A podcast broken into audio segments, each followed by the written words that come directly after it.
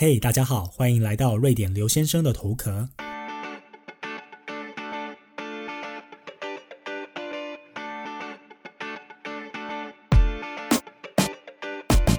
嗨，大家好，欢迎来到今天节目的播出。首先一开始呢，对于一些非常喜欢看 YouTube 的人来讲，你们现在多了一个平台可以选择了，就是我已经把我的基本上所有的 Podcast 节目呢，已经放到了 YouTube 上面。因为很多人跟我说，现在 YouTube 其实它就是一个新形态的电视啊，那很多人也会把它当做广播来听，就是每天打开之后就是随选，然后就可以继续去做家事或做其他的事情。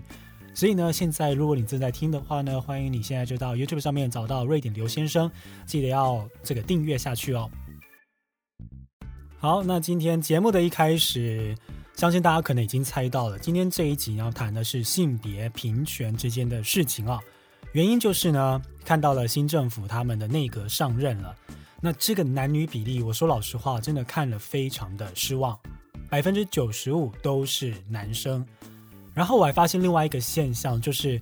大家可能非常的喜欢护航或怎么样，我真的觉得没有必要，因为做不好的地方它就是做不好，而做得好的地方大家都看得到，都可以去称赞哦。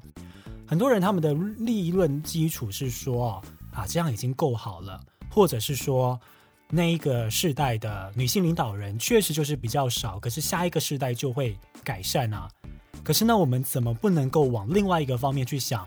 就是因为那个时候的世代的性别做的不好，所以我们更要去补强，所以我们的下一个世代才可以更能够去接受这样子的一个状况嘛。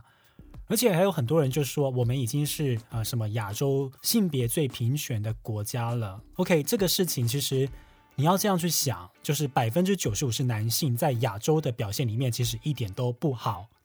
那就算我们今天已经是亚洲性平最平权的国家好了。我们也从来都不用跟别人去比吧，跟自己比是一件更重要的事情啊。所以不要觉得说比上不足，比下有余，我们已经是最好了，所以我们不用再更好。那我们为什么不能够往另外一个方面去想？就是说，其实我们是有潜力成为一个全世界的性平的一个领权国。那为什么我们不往这个方向去前进，而是我们要去替我们自己做不好的事情去找这么多的借口呢？我在这个这一周呢，粉砖的文章里面有提到说，台湾呢现在或者说全世界都一样，现在很容易会容不下不同的声音。那我想要跟大家讲的是说，其实大家都在同一条船上。我觉得至少会听我节目的人，我们都在同一条船上，我们想要达到的目标都是一样的，只是大家的做法和想法还是会不太一样而已。而且大家一定要去这样想，就是因为我们。热爱这个国家，我们才需要它变得更好，才不会让我们去失望吧。而且今天不管是哪一个政府或哪一个政党当政啊，我说老实话，我们人民的义务就是要去监督它。我们不仅要监督它，我们还要监督媒体，还有各方面。这是我们身为在民主国家里面的公民非常重要的一个事情哦。那我觉得回过头来讲到内阁里面男女比例的问题，我觉得不妨大家这样去想好了。在我们的人口里面，男女的比例就大概可能大致上是一比一好了。那如果男女的比例是一比一，它为什么不能够反映在政府的决策上面呢？这个其实当中有一个很大的问题，就是说，当今天政府里面少了很多女性的声音的时候，它的那个决策点和它决策的根据的基础，很容易就会因为这个官员是男性而做出一些比较偏颇的行为。那当然，大家也可以觉得说，他的底下可能很多职员是女性，可是问题是，他这个是一个权力不对等的问题哦。这就是为什么我们需要在政府里面有更多的女性阁员。那大家也不要想说，我们今天总统就已经是女性了，她可以做很多的决策。问题是，如果你今天真的去了解宪法的话，总统他只在外交和军事上有实权。剩下的其实是很依赖行政院还有各级的官员去做决策的哦。另外一个例子就是说，很多人现在就一直很鼓励，尤其在欧美，大家非常的鼓励女性一定要进入科技业。大家有没有想过，除了在反映比例之外，更重要的一个依据就是说，第一点，因为现在科技业基本上已经主宰了我们生活的食衣住行各方面。其实现在我们说科技业这个词是非常笼统的，因为不管你今天你要吃东西，你要出门，你要做什么事情，它现在都变成是一种科技了。而今天呢，当这些工程师或者是设计这种人机互动的这些人员呢，他们如果今天是男性的话，他们很容易就会忽略很多女性使用者的习惯。确实，我们必须要去尊重说男生和女生就是有差别。而如果你从这个角度去想的话，你就更应该要接受说，那我们在做很多的公共决策或者是私人公司的决策的时候，性别的比例是一定要被考虑的。好，总之呢，我就觉得对这个事情有点失望。那我相信有很多人跟我的看法不一样，可是这个就是我的立论基础。我觉得这件事情如果没有人说出来的话，大家可能就会忘记它为什么重要了。那有另外一件事情，我觉得非常值得大家去观察的，就是现在大家都在家工作了嘛。我知道在台湾好像不是那么普遍，但是在欧美基本上都是在家工作了。这个在家工作的状况呢，有可能会使得两性之间在职场上更加的平等。其实呢，我觉得一开始要先跟大家说的是，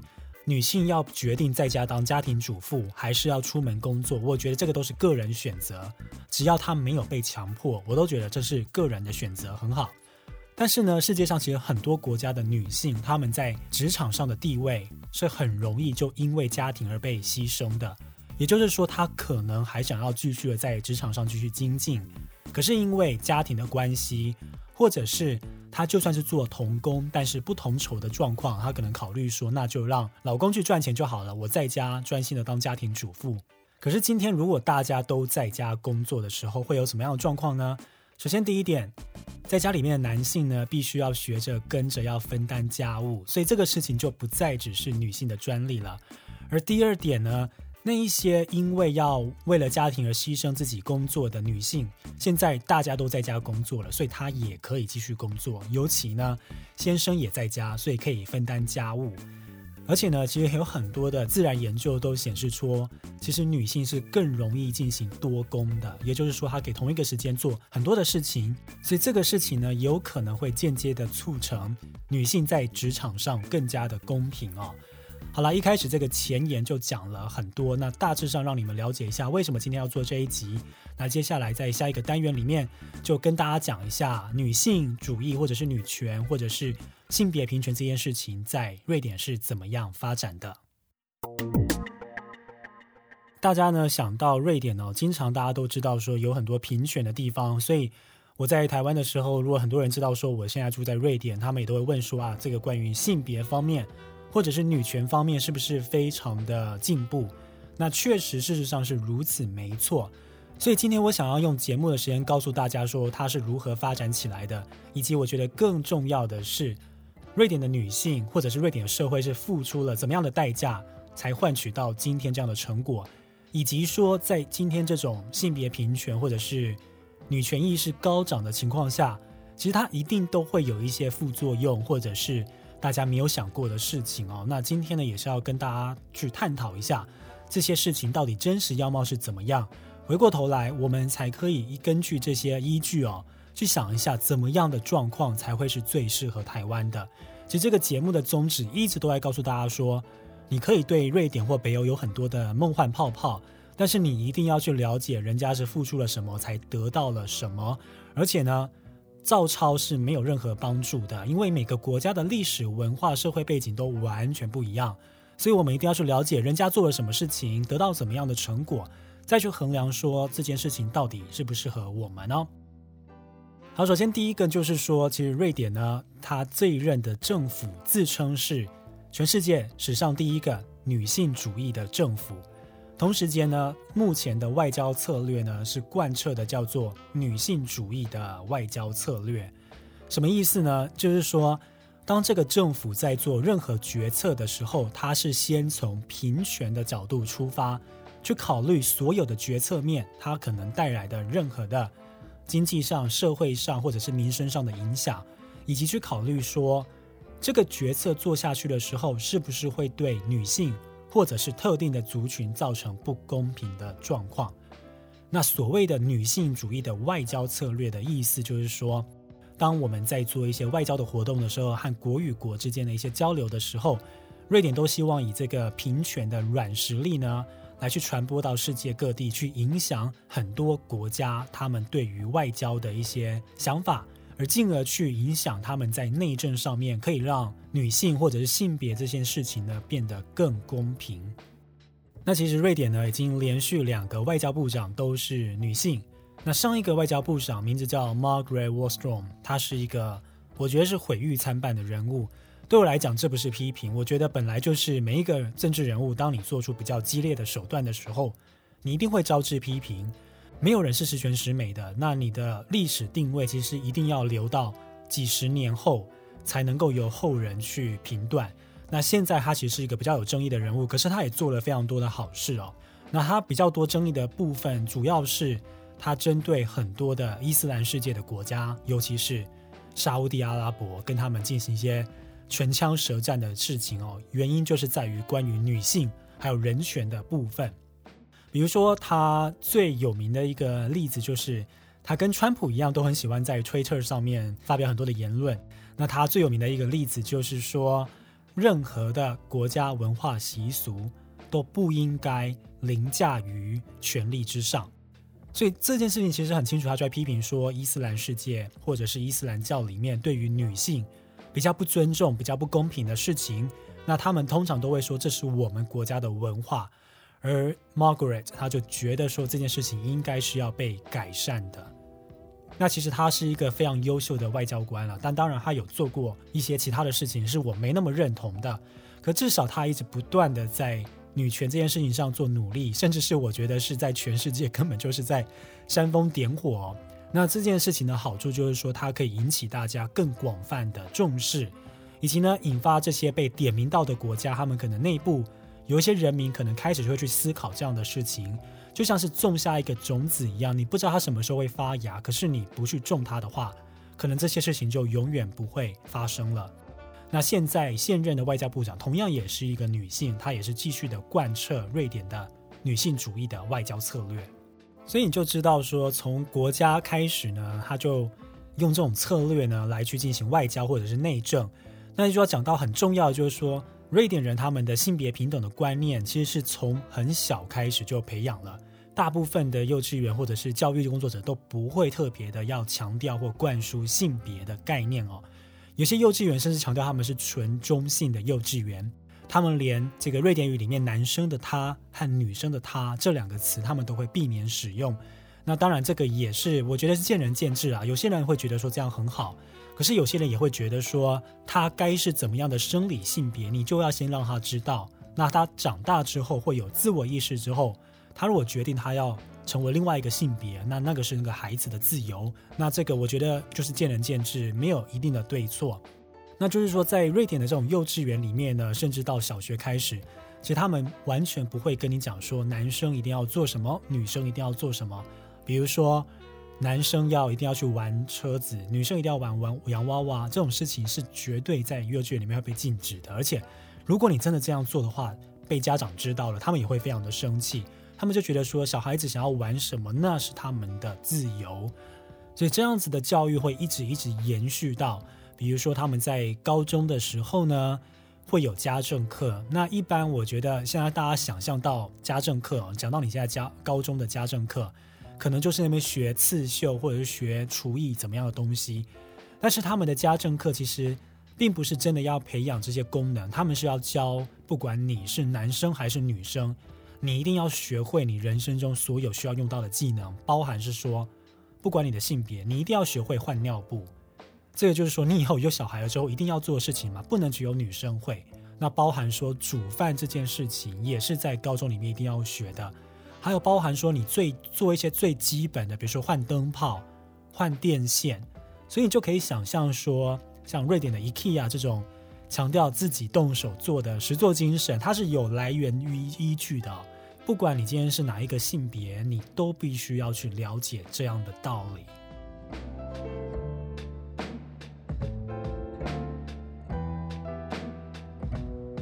所以现在大家知道，说从政府的施政到外交到教育，都一直强调女男平等这件事情。那我觉得最容易会看到这种不平等的，除了在职场之中哦，另外一个是在两个人的感情当中。首先呢，要先跟大家讲，就是说，在瑞典，女性呢，或者是男性也一样，在感情内是必须要非常独立的。瑞典的男生也非常欣赏很独立的女生，那女生更不用说了，她也是很欣赏独立的男生。其实，在我之前写过一篇文章里面呢，就讲到说，在瑞典人的感情观里面，男女都是独立运行的个体，或者我不应该这样说，只要是双方都应该是独立运行的个体。他们彼此相爱，并不是为了依赖对方，而是说，只是说找到了一个心灵上的契合。但是呢，在很多方面，包含，比如说很多瑞典人结婚了之后，他们在财务上都还是分开的。说到说瑞典的男生很欣赏独立的女生这件事情，他们这个概念的来源，其实就从他们看他们父母的相处上来的。所以呢，有一个很重要的一个事情，就是说。在我目前看到很多的这种跨种族的恋爱里面，尤其是瑞典的男生跟来自于东亚的女生哦，有一个很重要大家一定要知道的事情，就是在瑞典，当女生说不要的时候，就是不要。其实应该不止在瑞典，在很多的西欧或者是传统欧美国家都一样。你今天不要那种欲拒还迎，就是比如说问你说要不要出去吃饭，你饿不饿？当你说不要的时候，那个真的男生就会觉得说你不饿了。他也不会去考虑说你是不是很害羞，说出来说如果你饿的话，是不是感觉到你吃很多？没有人会在意这个事情。在瑞典，你说不要就是不要，就是这么的直接哦，完全的不会很委婉的事情。其实我也有一些认识一些朋友，那比如说女生呢，刚来到瑞典的时候，一定是找不到工作的嘛，一开始比较需要去被照顾。可是我有看到很多的例子是，就算是如此，这个男生也不认为说你有理由或借口一定要。少缴一点房租，或者是少缴一点生活费，因为两个人就是很独立、很公平的两个个体，你刚好生活在一起，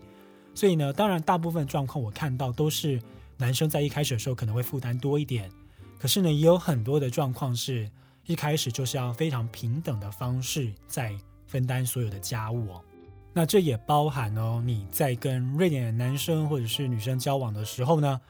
没有人会帮你提包包这种事情。到现在，就是我还在前阵子才听到有朋友抱怨，就是他新的女朋友觉得说，男生出门一定要帮他提重物，然后希望会帮他开车门。我就觉得说，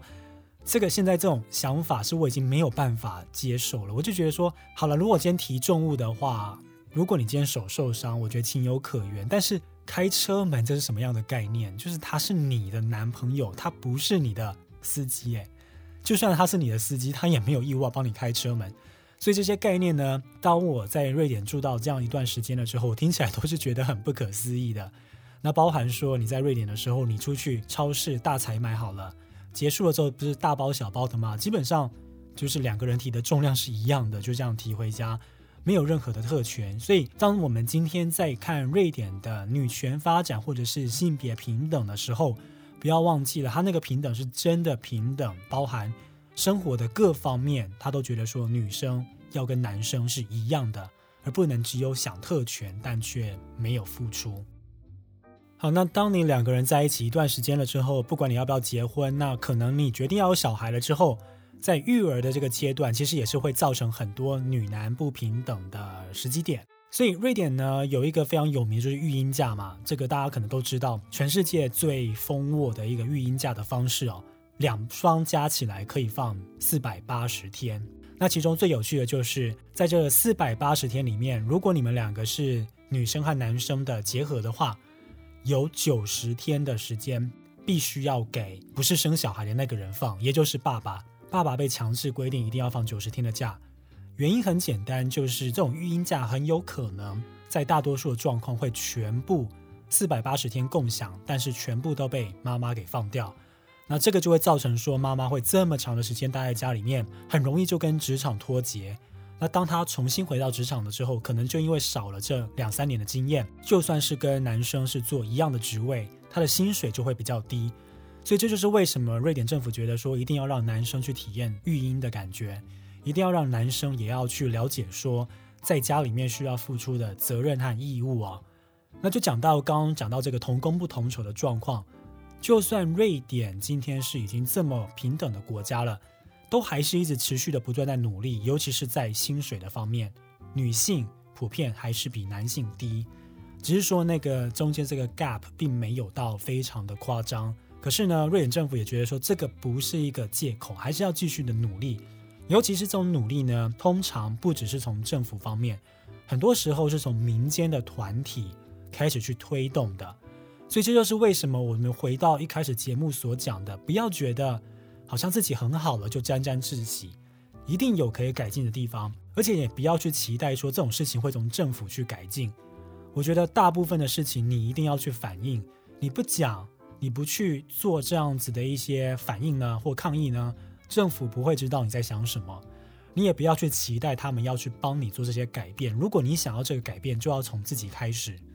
好，所以呢，就讲到说女性在职场中的这个状况。那在瑞典的职场里面，很重要就是说，在高层里面的男女比例，如果你做不好，会引发很大公关灾难的事情。举一个例子哦，在我前一个公司，那因为呢换了新的 CEO，那通常换新的 CEO 的时候，他一定会把很多的高层全部拉下来，换上他自己信任的人马，那就发生了这个事情，就是在。公司总部的 level 二十三个高最高高层里面只有两个女的，这个在瑞典公司是一个很没有办法被接受的事情哦。于是呢，在新的 CEO 上任的那一天，他通常会对全公司进行一个大型的演讲。公司内部发起了一个秘密的活动，就是邀请很多对这件事情性别比例不满的员工们。穿上红色的衣服，红衣红裤，或者是说你可以多红就多红。如果大家看过一个 HBO 的影集，叫做《Handmaid's Tale》，就是女侍者嘛，我不知道中文怎么翻，讲的就是说，在一个很恐怖的时代，女性失去了所有的权利和声音，只为了男性服务。而这个在全公司的抗议，就是为了效法这个事情，所以很多的男男女女在那天真的都穿上了全红的衣服，然后全部聚集在讲堂的第一排、第二排，对公司的 CEO 进行这个默默的抗议哦，就是说这种决策我们参与不了，我们不知道你怎么样决定这些人的，可是我们很不满，我们觉得这件事情不是一件好事情。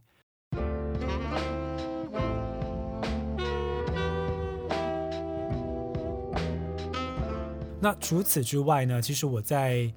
呃工作这几年，陆陆续续呢都帮很多的主管工作过。那我有跟男性的主管合作过，有跟女性的主管，我真的觉得是两种完全很不一样的体验哦。最大的一个体验就是说，在我前一个公司的时候，我有一项工作是要帮 CEO 写演讲稿。那我同时帮两位 CEO 服务过，一位是男的，一位是女的。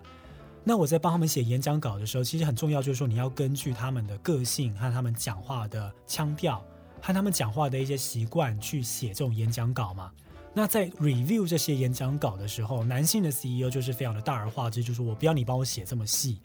你呢就帮我写一个重点就好了，我就可以自由的发挥。可是，在女性的主管呢，她就很希望我把所有的每一字每一句都要写下来，而且她会非常 critical 的在。Review 每一字每一句，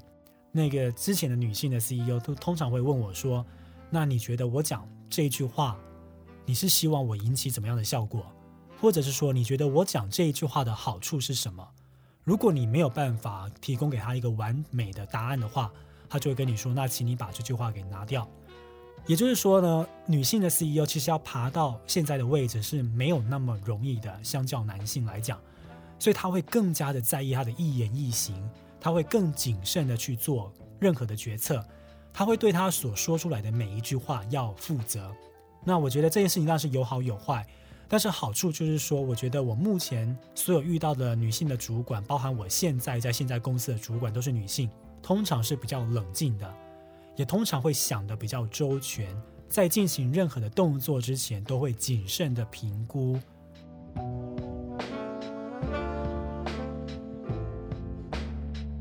所以讲到这里，我觉得大家就可以开始去联想，就是这几个月来或者几周以来，很多国际的媒体开始把世界上很多是女性当政的国家拿出来看他们的防疫表现，都表现得很好。这边我觉得就可能是因为这种女性比较愿意去冷静和谨慎面对很多事情带来的后果，这种心态呢，而造成的影响啊，包含很多时候我都在想说，很多国家的元首都是三军统帅。那在这种当兵是很阳刚的环境里面，其实我觉得有一个女性当做三军统帅是很好的，因为很多国家的战争呢，如果你从历史上来看，很多时候都是因为太冲动，因为你没有对话的空间，或者说有时候就是一个性格不是很好的三军统帅，直接就把战争给发起来了。那如果今天当权者是一个女性的话，她可能比较愿意去思考这个带来的后果是什么。所以不要再去说什么女性不懂战争。有时候，当你是在做策略和决策面的时候，你确实是需要的是思考，而不是感情。你需要的是谨慎，而不是意气用事哦。那讲到这个当兵呢，就要讲到说，瑞典的女男是很平等的情况下，瑞典现在实行的是征兵和募兵制一起的。那其中在征兵制里面是不分男女的。从一九九零年开始，如果你被叫到了要当兵，今天是不管你是男生还是女生的，所以这个事情也是要让大家去思考的。那当然，在瑞典当兵这件事情呢，是你可以拒绝的。那拒绝的理由很简单，就是说你是不能够接受战争和杀戮的人，你就可以拒绝这件事情。可是当他们在选择谁来征兵的时候呢，是没有女性和男性的分别的。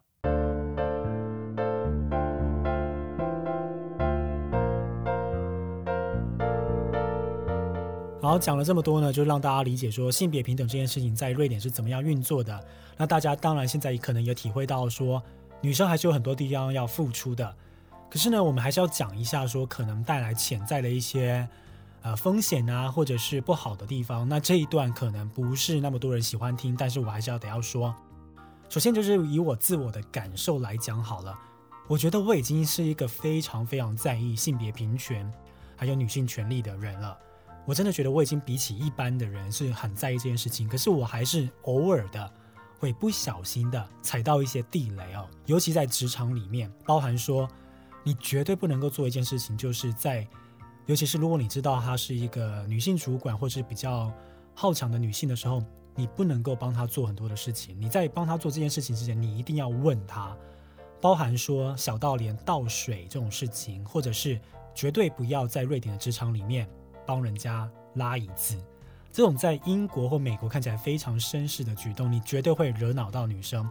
还有就是，你也不能够在一些奇怪的场合，比如说在办公室里面，你尽量的不要去说这个女生的穿着，或者说你不要说你今天看起来很漂亮这种话。这种话在瑞典绝对不要说，你说了之后可能会引起部分女性非常不舒服的感觉，他们会觉得这是不专业的事情哦。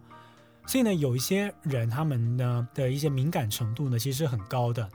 那这也就会造成了说，我现在我已经学会了要先去做很多的自我审查，说很多话之前，其实已经审查很久很久才敢说出来的哦。那这个事情它造成的后果是什么呢？其实大家应该都会发现，说传统的瑞典男生的形象是非常安静、害羞、拘谨、拘束的，而确实是没错，他们在。从小到大成长这个过程中哦，因为各种的事情，所以导致他们这样的个性。而女性的这个个性呢，就是非常的独立，非常的开明开放，也非常的对自己有自信。所以造成一个有趣的现象就是呢，我就有听过瑞典的女生跟我说，她觉得瑞典的男生非常的无聊，太无趣了，一点浪漫都没有。他们就很喜欢去找外国的男女生交朋友，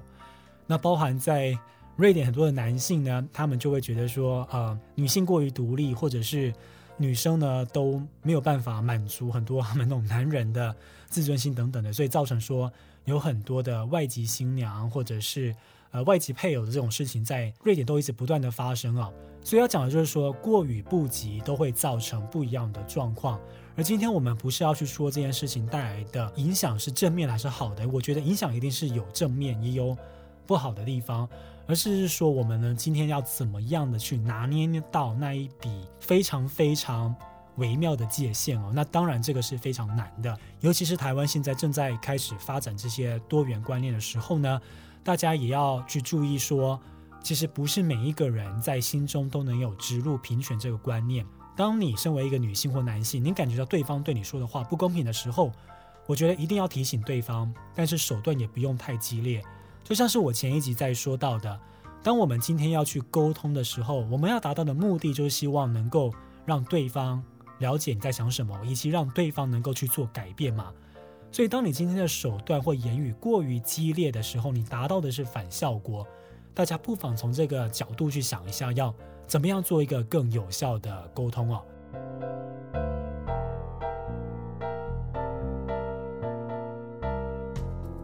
今天的节目呢，探讨的非常的多。如果你是一位女性的话呢，希望你能够了解，在瑞典他们是付出了怎么样的责任和义务，才可以享受今天的平权。那这件事情到底适不适合台湾呢？大家都可以去思考一下。如果你今天是男性的话，你就要理解说这件事情呢，他为的不是说一定要让女生更强，他为的只是争取一个最基本的一个平等，从一个起点的出发去考量，或者从终点的出发去考量。那不论如何，希望今天的节目呢，能够对你有一些启发，那能够呢达到抛砖引玉的效果，让你去思考更多的面向啊。